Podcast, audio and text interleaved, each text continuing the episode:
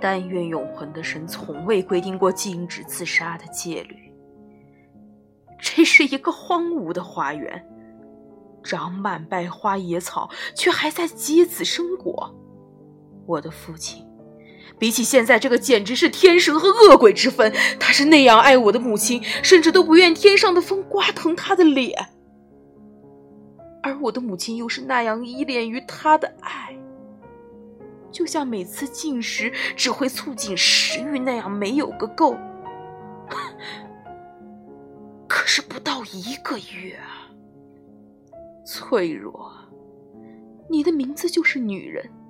短短一个月前，在我父亲入葬时，她哭得像一个泪人。可是她送葬时穿的鞋还没有穿旧，她那流着虚伪之泪的眼睛还没有消去红肿，她就嫁了人。她就嫁给了我父亲的兄弟，我的叔叔。可那个人一点也不像我的父亲，一头没有理性的畜生，也要悲伤的比你更长久一些呀，母亲。那不是什么好事儿，也不会有什么好结果的。可是碎了吧，我的心，我必须管住。